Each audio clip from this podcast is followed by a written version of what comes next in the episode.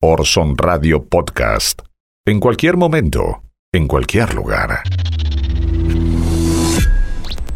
The Columbia Broadcasting System and its affiliated stations present Orson Welles and the Mercury Theater on the Air in The War of the Worlds by H.G. Wells. A partir de este momento, analizamos el discurso de los medios dominantes. Esto es En el nombre de Orson. Una hora para saltar el cerco mediático. En el nombre de Orson. Con la conducción de Mariano González. En el nombre de Orson. Ladies and gentlemen, the director of the Mercury Theater and star of these broadcasts, Orson Welles. En el nombre de Orson.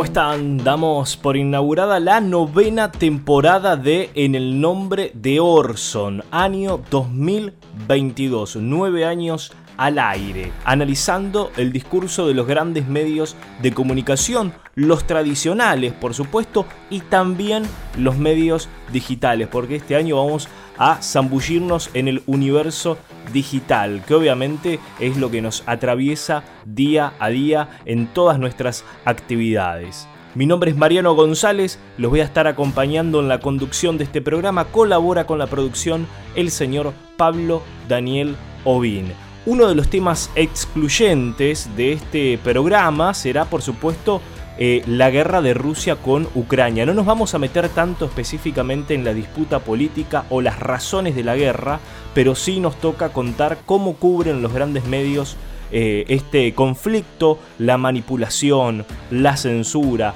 la xenofobia y todos los discursos que circulan en medios y redes sociales. Por otro lado, y en el plano nacional, vamos a escuchar cómo desde la oposición tratan de cambiar la historia respecto al préstamo del Fondo Monetario Internacional, porque ahora resulta que Juntos por el Cambio no tomó la deuda, según ellos, la deuda es responsabilidad del peronismo. Esta es la nueva narrativa de un sector de la oposición y obviamente vamos a hablar acerca de este tema. Más adelante vamos a tener recomendaciones de series para ver en las diferentes plataformas y también un informe especial para conocer cómo se financia el movimiento libertario. Así que arrancamos. En el nombre de Orson hubo muchas denuncias de racismo en la frontera para salir de Ucrania, ¿no? Un equipo de DW, que es un canal eh, alemán, ha podido comprobar que muchos extranjeros que residen en Ucrania denuncian que reciben un trato totalmente discriminatorio en la frontera, ¿no? Y tienen que esperar horas ¿eh? a la intemperie, en el frío, a que pasen cientos de ucranianos antes de que ellos puedan cruzar la frontera. Vamos a escuchar este informe de la cadena DW de Alemania. Cientos de miles de personas huyen hacia la frontera para salvar sus vidas. Todas estas personas de Ucrania huyen de lo mismo, pero ¿reciben todas el mismo trato? Ahmed huyó de Yarkov, que ha sufrido fuertes bombardeos. Este estudiante egipcio dice que tiene que esperar bajo temperaturas gélidas mientras a los ucranianos se les permite pasar. Solo nos dejan pasar después de que hayan cruzado cientos de ucranianos. No puedo decir nada al respecto, pero nosotros también somos seres humanos. Deberían ayudarnos más. Ahmed cuenta que ya estuvo en Leópolis, cerca de Polonia, pero allí no lo dejaron cruzar la frontera. Estamos lejos de nuestro país y sufrimos la misma guerra. No creo que debamos morir para que otros vivan. Los funcionarios no quieren explicar ante la Cámara por qué hay dos filas, una para extranjeros y otra para ucranianos, pero nos dicen que su objetivo es mantener la calma. Les preocupa que la situación se pueda descontrolar si más refugiados toman la ruta a Rumania. No nos permiten filmar a Ahmed y a su amigo cruzando la frontera, pero al cabo de unas horas lo consiguen. Al igual que otras miles de personas, finalmente se ponen a salvo. Y la xenofobia, el racismo también dio presente en los medios tradicionales de comunicación, que al parecer, según ellos, vale más la vida de un niño ucraniano que es rubio, de ojos azules, según sus propias palabras, que uno de Irak, Siria o Yemen, ¿no? Para poner algunos ejemplos. Vamos a repasar un hilo de Twitter de la periodista Cecilia González que trabaja desde Argentina, pero ella es mexicana. Dice, asistimos a la epidemia de hipocresía y supremacismo. En medios del primer mundo urgen ayudar a Ucrania, no por humanismo, sino porque son blancos de ojos azules como nosotros. afganos, sirios, iraquíes y muchos otros no importan. Algo habrán hecho, ¿no? Y cita algunos ejemplos que han pronunciado algunos periodistas, funcionarios, líderes de opinión. Eh, vamos a escuchar, por ejemplo, lo que decía Charlie de Ágata, que pertenece a la cadena CBS, dice, con todo respeto, este no es un país como Irak o Afganistán que han estado en conflicto durante décadas, este es un país relativamente civilizado, relativamente europeo.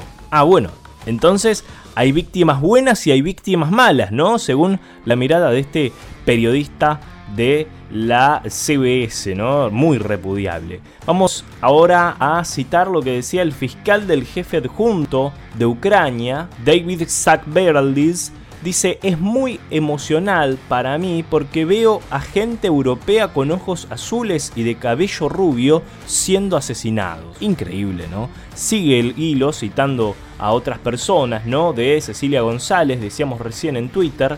Esto lo decían en la televisión española. Vamos a escuchar qué es lo que decían. En la frontera se han quedado muchísimos niños, más de 400 niños a las 3 de la madrugada cuando estamos pasando con un pequeño rebaño pero no de niños que estamos acostumbrados a ver sufrir en televisión, sino rubios con los ojos azules, eso es muy importante. Ahí estaban las declaraciones eh, de una persona que estaba colaborando ahí con los refugiados y hablaba con la sexta de España. La cadena BFM, TV de Francia, eh, dice un periodista, es una pregunta importante, no estamos hablando aquí de sirios que huyen, estamos hablando de europeos, ¿no? La cadena ITV del Reino Unido, una periodista dice, lo impensable ha sucedido. Esto no es una nación en desarrollo del tercer mundo, esto es Europa.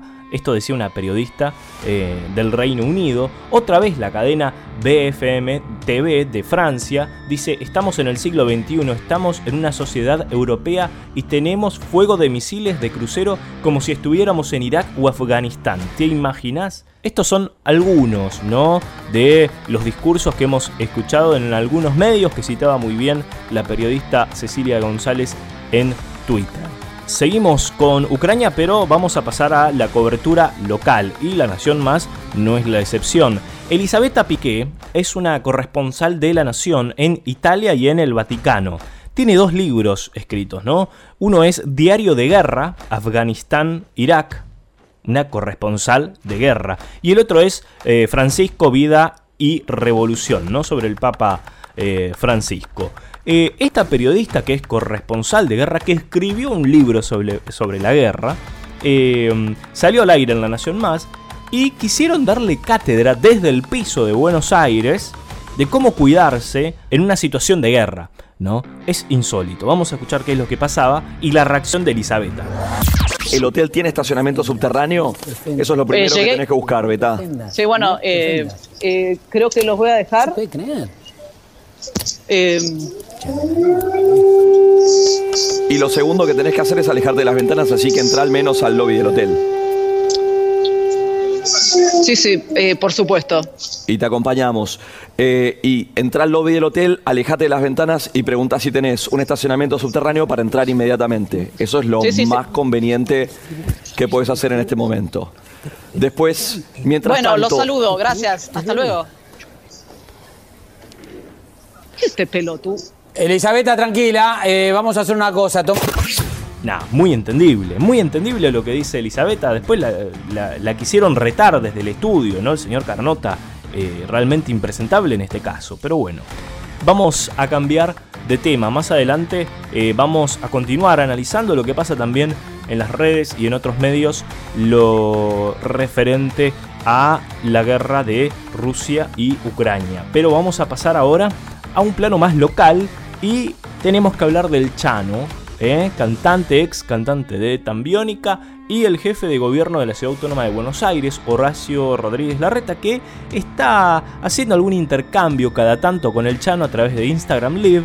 Y Chano tiene la lengua bastante suelta, ¿no? En redes sociales y lo mandó al frente. Lo mandó al frente, ¿no? Porque se deja entender de que Horacio Rodríguez Larreta lo ayudó a sacar el registro de conducir, ni más ni menos que al Chano.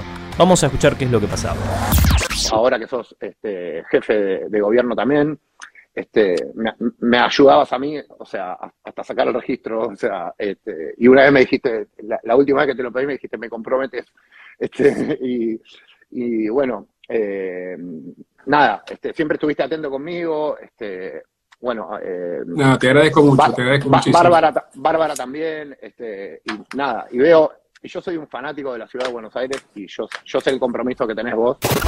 A raíz de esto, la Agencia Nacional de Seguridad Vial le pidió al gobierno porteño que suspenda provisoriamente la licencia de conducir del músico Santiago Chano Moreno Charpentier, luego de que el cantante dijera que el jefe de gobierno porteño, como escuchábamos recién, lo haya ayudado a sacarla, ¿no?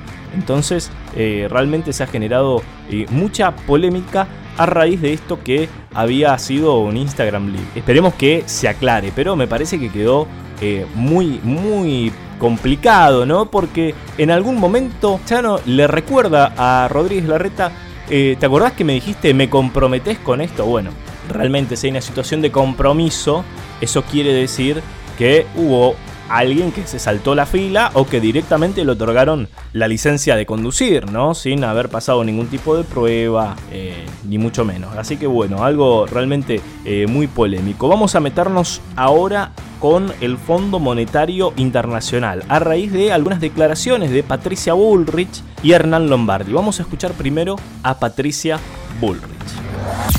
Por un lado, el presidente Fernández está tomando un, crédito eh, dejando una bomba de tiempo hacia el futuro con el crédito del Fondo Monetario. Directamente le echa la culpa del préstamo al gobierno actual. Es una locura lo que dice Patricia. Es realmente una locura. Porque todo el mundo sabe, o al menos es lo que uno piensa, ¿no? Que todo el mundo sabe que este préstamo es de Mauricio Macri.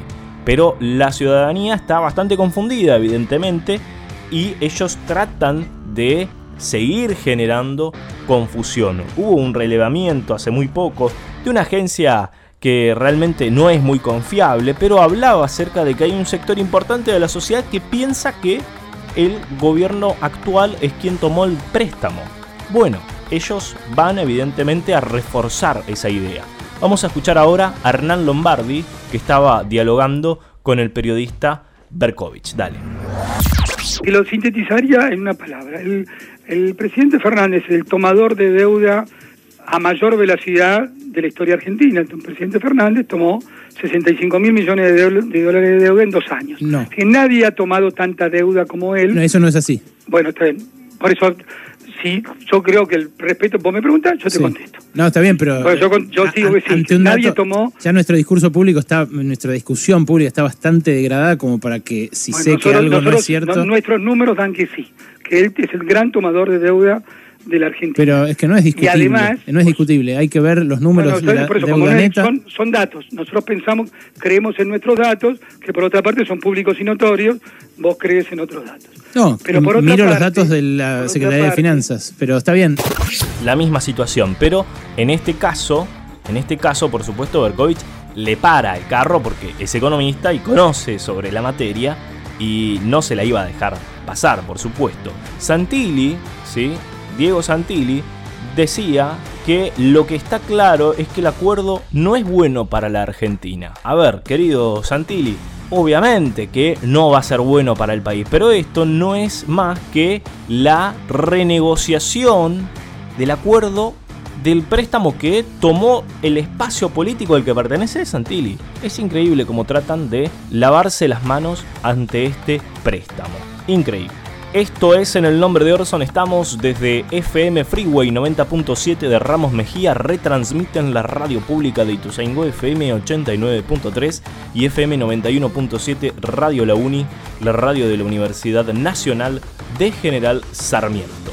También podés escuchar nuestro programa en Spotify, nos encontrás como En el Nombre de Orson. En el Nombre de Orson. Nos metemos en el universo digital ahora la Unión Europea prohíbe la difusión de los medios estatales rusos como es Russian Today y Sputnik. Los 27 países de la Unión Europea decidieron prohibir la difusión de medios estatales, los que nombrábamos recién. También decidieron prohibir los contenidos multimedia de la agencia Sputnik, así como la difusión en inglés, alemán, francés y español ¿no? del Russian Today, en las redes de televisión y en Internet dentro de lo que es el territorio de la Unión Europea. Vamos a prohibir la máquina mediática del Kremlin, declaró la presidenta de la Comisión Europea, Ursula von der Leyen. YouTube también bloqueó los canales de Russian Today y Sputnik en toda Europa debido a la guerra en curso con Ucrania, anunciaron desde Google. Facebook, por su parte, perteneciente al grupo Meta, decidió bloquear en los países de la Unión Europea los contenidos de la cadena RT y también de Sputnik considerados como medios oficiales rusos.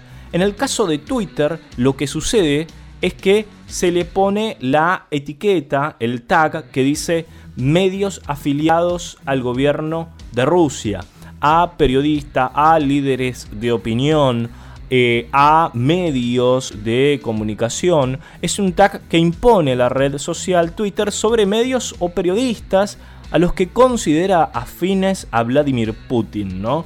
Por supuesto que la etiqueta después viene acompañada de una serie de restricciones a las cuentas en cuestión, a sus publicaciones, lo cual genera polémica y por supuesto una acusación de censura. Y lo es, realmente lo es. Eh, esto también llega incluso a colegas argentinos, como es el caso de Marco Terugui, que es colaborador en Página 12, en Crisis y también escribe en, Sputnik desde Argentina. Eh, le pusieron obviamente ese tag y debido a la repercusión que generó, se la quitaron a las 48 horas, ¿no? Porque es algo persecutorio, es estigmatizante, está realmente fuera de lugar. Vamos a escuchar a Ina Afinogenova, es una conocida periodista, seguramente si la escuchan la van a reconocer, del Russian Today, y se refería a este tema de la siguiente manera. La Unión Europea declaró su intención de sacar a RT del aire en todo su territorio. Facebook y YouTube anunciaron que aplicarán la misma medida en esa región a los canales de RT en esa red, incluido Ahí les va. En los momentos en que grabamos este video, desde Europa Occidental, en esas redes ya no pueden verse nuestros trabajos sobre la escalada que venía produciéndose entre Rusia y la OTAN, ni sobre ningún otro tema. En estos días, varios grandes medios, ellos, no nosotros, reportaron sucesos del Donbass como si tuvieran lugar en Kiev o han presentado videos de otros años y países como actuales, pero nadie los acusa de maquinaria, propaganda, ni información dañina, ni mucho menos los saca del aire. Ni nosotros ni RT somos perfectos y cometemos errores como todo el mundo, pero no es eso lo que molesta. Lo que siempre molestó fue que existiera un medio con gran alcance que se saliera de la narrativa que la OTAN impone sobre cualquier asunto en el mundo. Es importante decir que la misma semana que comenzó el conflicto entre Rusia y Ucrania, eh, otros cuatro países bombardearon otras cuatro regiones, como es el caso de Israel, que bombardeó Damasco, Arabia Saudita hizo lo mismo en Yemen, Estados Unidos en Somalia, y no escuché realmente medidas similares en contra de estos países invasores y agresores respecto a los medios de comunicación, ni que hablar, por supuesto, de las eh, penalidades económicas, ¿no? que es otro capítulo en el cual no nos vamos a meter, pero en lo que respecta a los medios de comunicación no hubo medidas similares ni las habrá. Eso está más que claro. En el nombre de Orson. Han crecido mucho en el último tiempo y estamos hablando de el movimiento libertario no solo en Argentina, sino en el resto del mundo, ¿no? En Europa, en Brasil de la mano de Bolsonaro, en Estados Unidos de la mano de Trump, en Argentina de la mano de Javier Milei, del señor Expert, de Maslatón. Eh, hay otros tantos referentes de este movimiento en la República Argentina. Es la nueva derecha que irrumpe en el país en los últimos años. No es un fenómeno argentino ni mucho menos, ¿eh? es un experimento a escala mundial que se esparce como pólvora, principalmente en redes sociales, pero también con mucha presencia en medios tradicionales. Hubo muchos estudios en el último tiempo de que el economista que más había sido entrevistado en Argentina fue Javier Milei, ¿no? Una cantidad de horas eh, increíble. Entonces hay una responsabilidad también de este crecimiento de los grandes medios de comunicación. Y en nuestro país la extensa cuarentena sin dudas fue un caldo de cultivo para asentar y multiplicar los adherentes. Los jóvenes, imagínense, ¿no? Los más jóvenes encerrados en sus casas, sin poder relacionarse, sin poder ir al colegio, sin poder ir a un boliche, empezaron a recibir mensajes de tipos que hablaban de libertad simplemente y por supuesto esto caló hondo en un sector muy importante eh, de la sociedad. Ahora, ¿quién banca económicamente, porque tiene una presencia tal en medios, en redes sociales, que llama mucho la atención. Entonces, ¿quién banca a eh, el movimiento libertario en Argentina y en el mundo? Y Argentina es un país muy importante para el movimiento libertario y después van a saber por qué. Una de las fuentes de ingresos es el Atlas Network, una ONG financiada nada más y nada menos que por el Departamento de Estado de los Estados Unidos, el Ministerio de Asuntos Exteriores, por así llamarlo. Su fundador, Sir Anthony Fisher, creó en 1955 el Instituto de Asuntos Económicos en Londres, una escuela de dirigentes e intelectuales neoliberales que fueron clave en la construcción de un consenso conservador que llevó a Margaret Thatcher al poder. Los think tanks son básicamente organizaciones políticas, sean ONG o empresas consultoras, su objetivo suele ser la divulgación de una posición ideológica, ya sea financiando investigaciones, medios de comunicación o la formación y el desarrollo de nuevos referentes políticos. Esta fundación, Atlas, ahora llamada Atlas Network, presume más de 450 tanques de pensamiento asociados en 90 países. Una de ellas es la Fundación Pensar, que era integrante del PRO en el 2013 y se encargaba de diseñar el plan de gobierno para la futura presidencia. Ahora, eh, obviamente, están más allegados a el sector de Javier Milei. El presidente de la Fundación Atlas fue hasta hace pocos años un argentino llamado Chau Fen, eh, defensor acérrimo de la guerra contra la subversión en los 70, de guerra contra la subversión, así es como él lo, llamaba. Es en la última década, bajo su liderazgo, que empiezan a multiplicarse los think tanks en Latinoamérica aliados a Atlas, es decir, que reciben financiamiento, formación y publicidad. Desde antes incluso del ascenso de Donald Trump, esta fundación empezó a experimentar con un discurso más provocador. Las fundaciones de las que forman parte Expert, Milley, Laje, son justamente aliados locales a la Fundación Atlas. El caso de Laje es el más explícito. Está ligado a la derecha local desde jovencito por su defensa eh, del terrorismo de Estado Laje obtuvo una beca por parte del Pentágono de Estados Unidos para un posgrado donde estudiaba tácticas de contraterrorismo. Tras años de combate en redes sociales contra el socialismo y además de ser referente a habla hispana de la derecha alternativa, Laje es hoy en día presidente de la Fundación Libre, asociada obviamente a la Fundación Atlas pueden ver en las conferencias que dan en común Laje, Presto, Milley, Expert y otros personajes similares tienen como sponsor a la Fundación Atlas o a la Fundación Libre. Vamos a escuchar eh, a estos eh, personajes ¿no? Eh, libertarios agradecer por supuesto a estas fundaciones para que vean que lo que estamos diciendo tiene obviamente el sustento y ellos mismos lo dejan explicitado.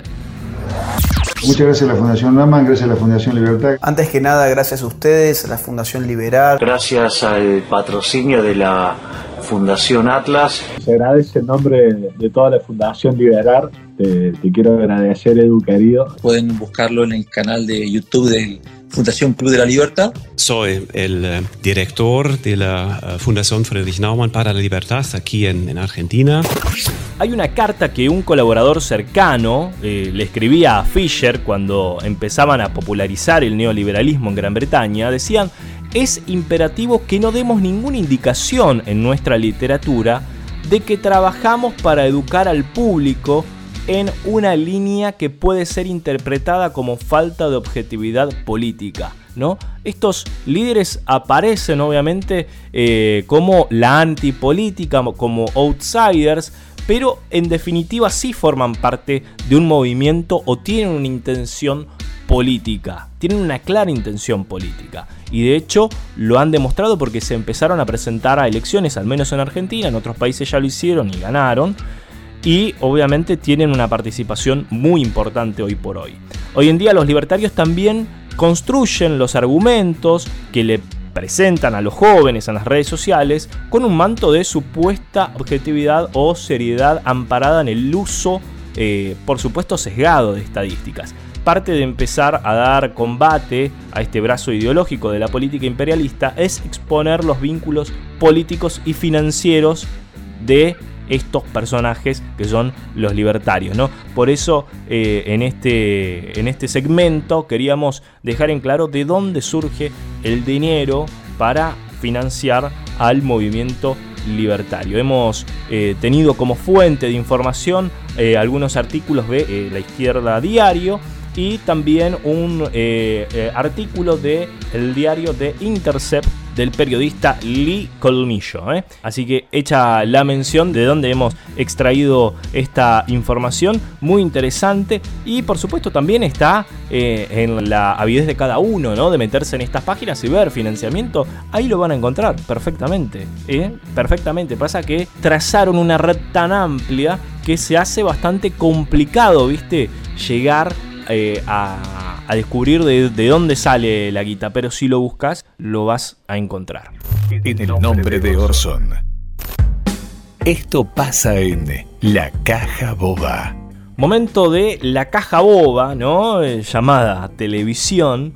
Y vamos a escuchar a eh, el activista español Julián Macías Tobar, que habla eh, acerca de la desinformación, ¿no? La desinformación en la guerra Rusia-Ucrania y va a hacer un resumen de los casos de manipulación en redes sociales y en medios de comunicación tradicionales y lo divide en dos. Esta primera parte sobre España. Lo escuchamos.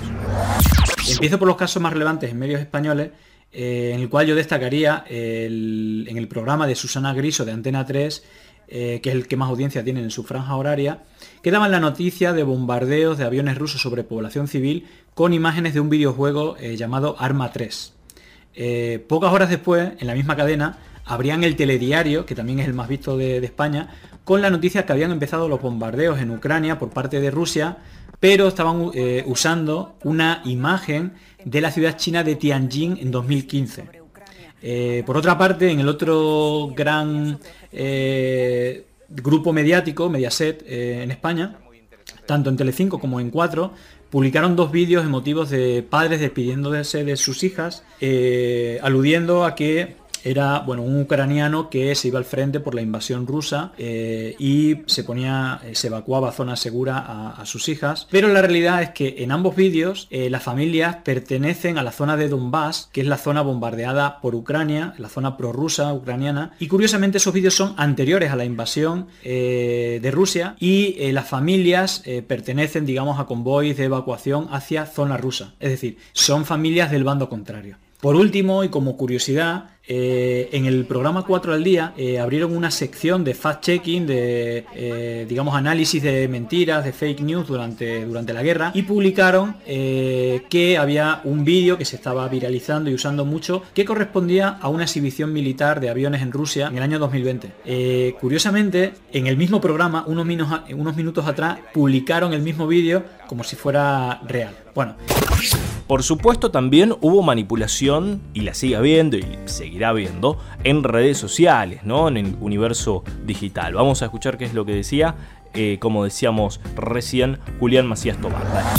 Y en cuanto a la desinformación en redes sociales, eh, destacaría un informe de Ben Collins, que es un, periodista especializado en desinformación de la NBC News, que reporta un troll center de cuentas eh, de Twitter, de Facebook, incluso de webs como Ukraine Today, en la cual ponían que Ucrania es un estado fallido, digamos como un troll center contra el gobierno de, de Ucrania. Y lo curioso es que este troll center estaba ubicado en San Petersburgo y precisamente es el mismo troll center que operó a favor de Donald Trump eh, y contra Hillary Clinton en la campaña electoral de Estados Unidos de 2016. Y hay que recordar que Trump recientemente ha aplaudido las acciones bélicas de, eh, Putin. Eh, pero un caso aún más curioso es el, caso de el fantasma de Kiev o de Ghost of Kiev, que es una leyenda para aumentar la moral patriótica que dice que un aviador ucraniano derribó a seis aviones rusos el mismo día. lo curioso de todo esto es que el origen de, digamos, de, esta leyenda es un, es un vídeo realizado con un video juego llamado Digital Combat Simulator, que está publicado en YouTube y con más de un millón de visitas, y que su autor eh, lo publica, lo, especifica, que está hecho con este videojuego, pero ni cortos ni perezosos, las cuentas oficiales en Twitter y en Facebook del Ministerio de Defensa de Ucrania lo subió como si fuera real. Eh, no solamente eso, sino que eh, posteriormente eh, unos días después, eh, las redes sociales oficiales del gobierno de Ucrania publicaron eh, aludiendo a que ese vídeo realizado con un videojuego era realmente el fantasma de Kiev. y no solamente eso, Poroshenko, que era el expresidente, llegó a publicar una imagen que haciendo búsqueda inversa se demostró que es anterior, desde el año 2019 y seguramente bueno, tiene que ver con ese personaje inventado del fantasma de Kiev. Incluso el sistema de inteligencia de Ucrania también lo publicó esa misma imagen de un piloto como si fuera, digamos, este, este personaje de eh, de, leyenda. Eh, más allá de eso, en otras plataformas, en YouTube, eh, digamos, han tenido millones de visitas, vídeos con referencia a, este personaje. sin salirnos de los videojuegos, precisamente el videojuego Arma 3, que fue el que se usó en el programa de Susana Griso, se ha publicado decenas de veces, tanto en Twitter como en Facebook, con una misma frase repetida exactamente igual en todas, que tenía la misma falta de ortografía, en vez de guerra ponía güera, y eh, alguno de esos vídeos ha llegado a tener 25 millones de visitas y ha sido compartido más de 400.000 veces. Y esa cuenta, además de haber crecido decenas de miles de, seguidores, eh, es reportada por comentarios diciendo que es falso, que deberían de eliminar la cuenta, pero Facebook no ha hecho nada. Curiosamente, con el mismo videojuego, eh, se han emitido, hay otra cuenta que ha emitido un directo de más de 6 horas con el anuncio de Breaking News, aviones rusos, eh, sobrevolando Ucrania como si fuera real, como si fuera en directo emitiendo la guerra. En Argentina hubo un caso de manipulación eh, realmente que por momentos pareció simpático, pero no deja de ser grave, ¿no? En La Nación Más, Eduardo Feynman publicó imágenes falsas de un piloto ucraniano que terminó siendo un videojuego, como uno de los casos que eh, nombraba recién el, el activista digital que habíamos escuchado hace un ratito nada más. Vamos a escuchar qué es lo que pasaba con Eduardo Feynman. Ah, la no, ese no lo mostré. Ah, ¿no lo mostraste? No, no, no. Ah, no, no, no, no. No, no, lo comenté porque lo había visto, no, pero no, ¿lo tenemos? Si lo ves, sí, eh, no, no lo vas a poder creer. La pericia de este, de este eh, piloto ucraniano es realmente impresionante. ¿eh? Mm. Lo tenés ahí, dale, tíralo. Mira, ¿eh? No sé si llegan a ver al avión. Ahí. Miren con todo lo que le tiran y no le pueden dar. El tipo gira en el aire, le siguen tirando, vuelve a girar. Como diría un amigo mío, le tiran con de todo. le, tiran ¿Eh?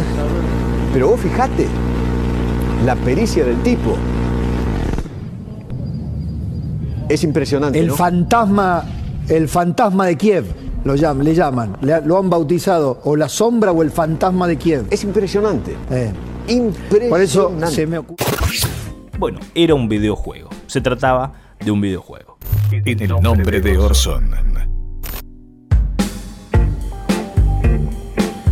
Momento de recomendaciones y en este caso vamos a hablar de las Yellow Jackets, que es una serie que se puede ver en la plataforma de Paramount. Eh, en 1996 un equipo de jugadoras de fútbol de la escuela secundaria de Nueva Jersey viaja a Seattle para un torneo nacional. Mientras volaba sobre Canadá, el avión se estrella en lo profundo de la naturaleza y los miembros restantes del equipo deben sobrevivir durante 19 meses. La serie narra sus intentos de sobrevivir al tiempo que rastrea sus vidas en la actualidad, ¿no? Es como que va y viene en el tiempo. Eh, con unas protagonistas que realmente van a dar que hablar. Eh, muy buenas actuaciones, muy buenas actuaciones. Está eh, la actriz eh, Melanie Linsky, Tiny Seaspress, Juliette Lewis y Christina Ricci, que realmente hace un papel excepcional como Misty. Es una de los mejores protagónicos ¿no? de esta serie. Es realmente muy, pero muy interesante. Creada por Ashley Lyle y Bart Nickerson. la primera temporada fue estrenada a fines del 2021, tiene 10 capítulos, se confirmó la segunda temporada, por supuesto. En la República Argentina, como te decía al principio, la podés ver a través de Paramount y obvio si navegás por internet también la van a encontrar. ¿eh? Otra de las novedades en cuanto a las series tenemos que hablar de Bitter Call Saul, que ya tiene fecha de estreno, su final, que va a estar dividido en dos partes. La sexta y última temporada del spin-off de Breaking Bad llega a mediados de abril. Van a ser 7 capítulos, ¿no? Mediados de abril, 7 capítulos. Y empezará a emitirse semanalmente a partir del 18 de abril en AMC en Estados Unidos con doble capítulo para empezar. Por suerte, no habrá que esperar mucho entre temporadas. La segunda parte constará de 6 episodios empezarán a emitirse el 11 de julio. Ustedes saben, esta temporada iba a emitirse en 2021, pero hubo retrasos no solo por coronavirus, sino porque sufrió un episodio cardíaco, ¿no? Su protagonista. Así que hay mucha ansiedad respecto a esta serie que obviamente eh, llega a su fin y ya se está hablando de nuevos proyectos alrededor del mundo de Breaking Bad, pero lo vamos a hablar en otra oportunidad. Dale. En el nombre de Orson.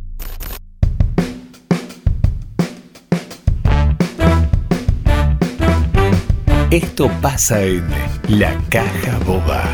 Segundo momento de La Caja Boba y vamos a escuchar la comparación que hace La Nación entre Putin y Cristina Fernández de Kirchner. Siempre tienen que hablar de Cristina, ¿no? No, no sería La Nación más si no hablan de Cristina. Vamos a escuchar qué es lo que decían.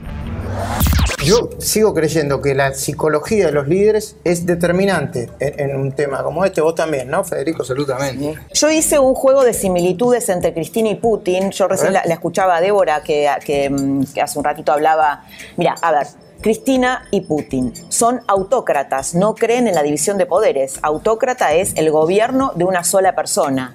Eh, son autócratas, no creen en la división de poderes, los dos, es decir, Putin realmente es más parecido a un emperador que a un presidente de una democracia republicana querría recrear lo que era el imperio ruso, esto es lo que querría, el expansionismo, son narcisistas, tienen una extremada admiración por sí mismos, los dos, son solitarios. Recordemos, Cristina no tiene amigas, cosa que es una rareza y también habla mucho de ella. Eh, Putin tiene dificultades para vincularse con los seres humanos concretos. Él se saca fotos con animales, no tiene vínculos con humanos. Bueno, son, son eternos, ¿no? Eh, Putin hizo una reforma de la constitución donde podría quedarse hasta el 2036. Cristina es eterna, quiso ser eterna, no le salió. No le salió. Pero quiere ser eterna. Son eh, carentes de empatía, ¿no? Líderes carentes de empatía. Tuvieron una infancia sin amor. Putin es un hombre que no fue criado por sus padres biológicos, fue rechazado por sus padres biológicos. Lo criaron una pareja de gente mayor en San Petersburgo. Cristina tiene una infancia que no vamos a ahondar acá, pero también tuvo una infancia sin amor. Fue rechazada por su papá. Tiene un vínculo muy, muy difícil con su papá adoptivo. Eh, son paranoicos, los dos son paranoicos, creen en las teorías conspirativas. Tienen relaciones violentas. Otra de las biógrafas de Putin cuenta que Putin se separa de su mujer en los años 80 por ella lo acusa de ser golpeador por violencia doméstica y que casi no vea a sus dos hijas mujeres. Me dejaron sin palabras, ¿qué quieren que les diga?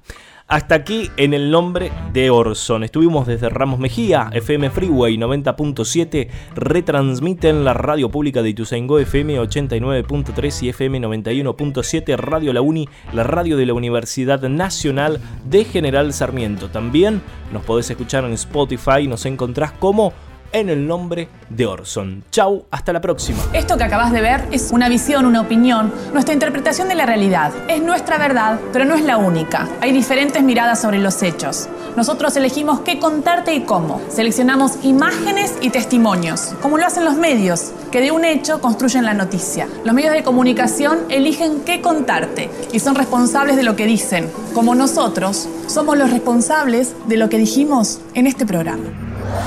Orson Radio Podcast. En cualquier momento, en cualquier lugar.